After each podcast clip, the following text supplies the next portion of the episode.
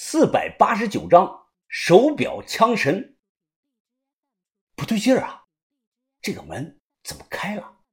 我明明记得刚才关严了的。不知道是不是眼睛受伤的缘故，郑爷叔显然没有注意到这个细节。看我站在门口发呆，他过来啊就要推门进去，我忙伸手挡住了他。嘘，嘘了一声，又指了指屋内。郑爷叔反应过来。他瞬间脸色变得难看了起来。我不动声色的从地上捡起半截砖头当武器，然后慢慢的靠近门缝，试着向屋内张望。就在这个时候，只听到“啪”的一声，木屑四溅，一杆铁枪瞬间是透门而出，那泛着冷光的枪尖几乎是擦着我的头皮过去的。但凡准头再往下一公分，我的脑袋。就得被穿成糖葫芦了，我的冷汗直流。随后，木门被人“砰”的一脚给踹飞了。出现在我和郑爷叔面前的是一名手提钢枪的中年男人。此人面色阴沉，浑身上下是杀气隐现。他一身的粗布衣，长相国字脸，眉毛很粗。最引人注意的是，他左手的手腕上戴了一块看起来很高档的手表。这个人冷着脸看着我们，就是你们两个杀了于盖头，误会啊，大哥，大哥，你先放下枪，别冲动啊，这里头有误会，听我们解释。我急忙说道：“事儿是我干的，跟这个小子没关系。”郑爷叔上前两步，看着这个使枪的国字脸，阁下是于盖头养的五盖吧？你回来晚了，于盖头起了贪念。他居心叵测，执迷不悟，妄想霸占盖主的信物。刚才已经被我清理门户了。国字脸看着我们两个，哼，满嘴的鬼话。于盖头忠心耿耿，你们以为我会信这种谎话？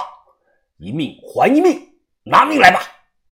话刚落，枪已至，寒光乍现，是枪出如龙。国字脸一连冲着我刺刺刺，刺出了有四五枪。我身子是左摇右摆，连躲过四五枪，次次都惊险万分。他收枪，咦了一声：“有点意思啊，看来你学过某种高深的步法呀。”此时不跑更待何时啊！我转身便向马路上跑。我是躲过这个人的几枪，但我清楚，知道此人呢，压根没有用全力。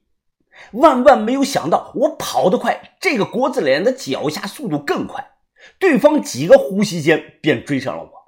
我被逼得没办法了，看到路边有个电线杆子，我直接抱着光滑的电线杆开始往上爬。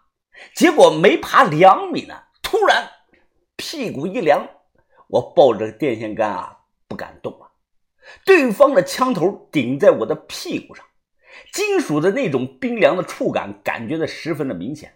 我转着头，苦着脸说道：“大大大哥，给个机会。”下一秒，屁股上一股剧痛传来，那钻心的疼啊，疼得我忍不住大声的啊的叫了出来。啊啊！住手！郑爷叔急匆匆的跑了过来，国字脸冷声的说道：“老头，你别急，你们两个谁都跑不了，下一个就是你。”郑爷叔怒声的说道：“于盖头是我杀的，他不是我们丐帮的人，冤有头债有主。你身为五丐，可不能乱杀无辜。”慌忙中，郑爷叔又大声说：“阁下，虽然咱们没有见过面，但如果我没有猜错，你应该是落叶神枪杨巨吧？”他冷声的说：“哼，没错，我就是杨巨。”那又怎样？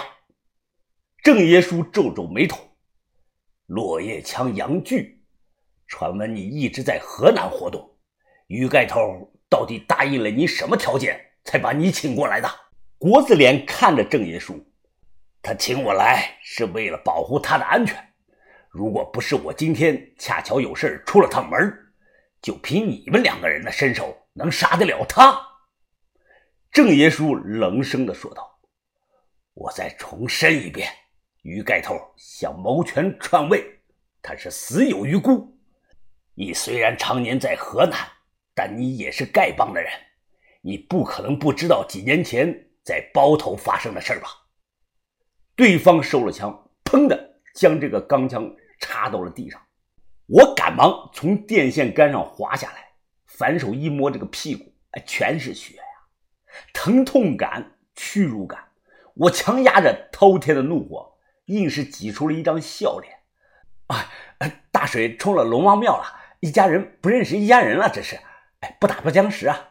有误会啊，咱们说开了就好了。哎，大哥，你这个表是什么牌的？我看着感觉很贵啊。一听我提表，这个国字脸立即来了精神，他指着自己手腕上的表，用英语说道 b r i g a n d 瑞士货，三万五。呃，什什什什么干的？我没有听懂。他大声的又说了一遍 b r i g a n d 宝鸡。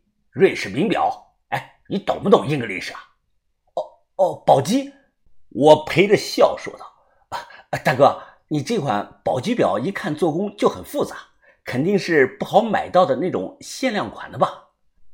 我那里啊也有块限量款的劳力士，哎，改天送给你。”他一听挑了挑眉头：“什么劳力士啊？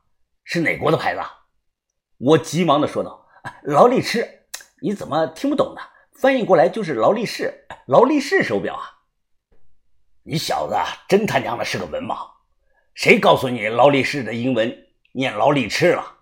那应该念劳个力吃才对。他说完，解下手表递到我面前。你看这个表的做工，咱们国内根本做不出来。哎，你就看这个表盘吧，正儿八经的天然的蓝宝石的表盘，钻石切割的工艺啊！你你再听听这个走针的声音，他将手表放到我的耳朵旁边，怎么样？好听吧？这就是纯机械结构运作时候的声音啊！我今天下午在王府井专柜又看上了一款瑞驰有迈哦，要一百四十万呢。等我攒够了钱，就去买去。瑞驰有迈哦，你说的是理查德米勒吧？他冲我比了个大拇指。哎呦，兄弟啊，你果然是懂行啊你！那你还差多少钱能买下呀？我又问他，他挠了挠头，呃呃，我我还差一百三十八万。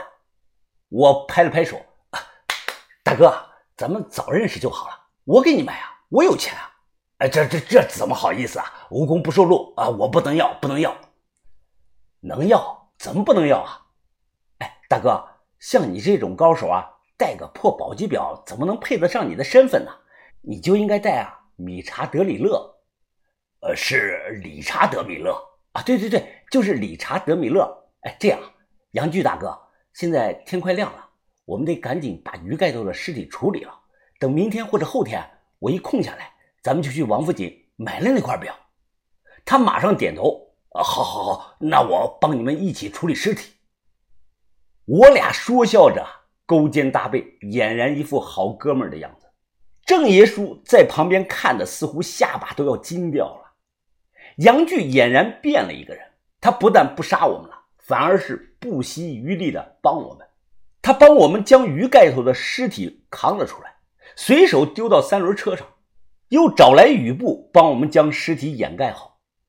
这还不算完，看我屁股疼的没法挨这个车座，这个杨巨。不但一脸诚恳地对我道了歉，他还自告奋勇地蹬三轮，拉着我和郑爷叔就向北四环那片的工地赶去。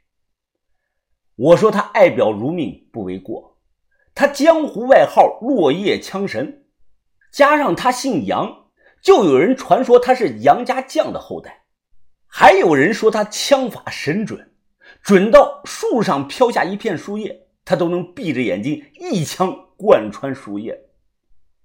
不过要我看，他的外号应该叫手表枪神才对。总之，此人是个性格十分奇怪的男人。我和郑爷叔当时还意识到，在不久后，这个人成了力保二极管上位的八大武盖之一，其枪法是深不可测。那天要不是他跑去王府井看手表了。我和郑爷叔啊，根本做不掉鱼盖头。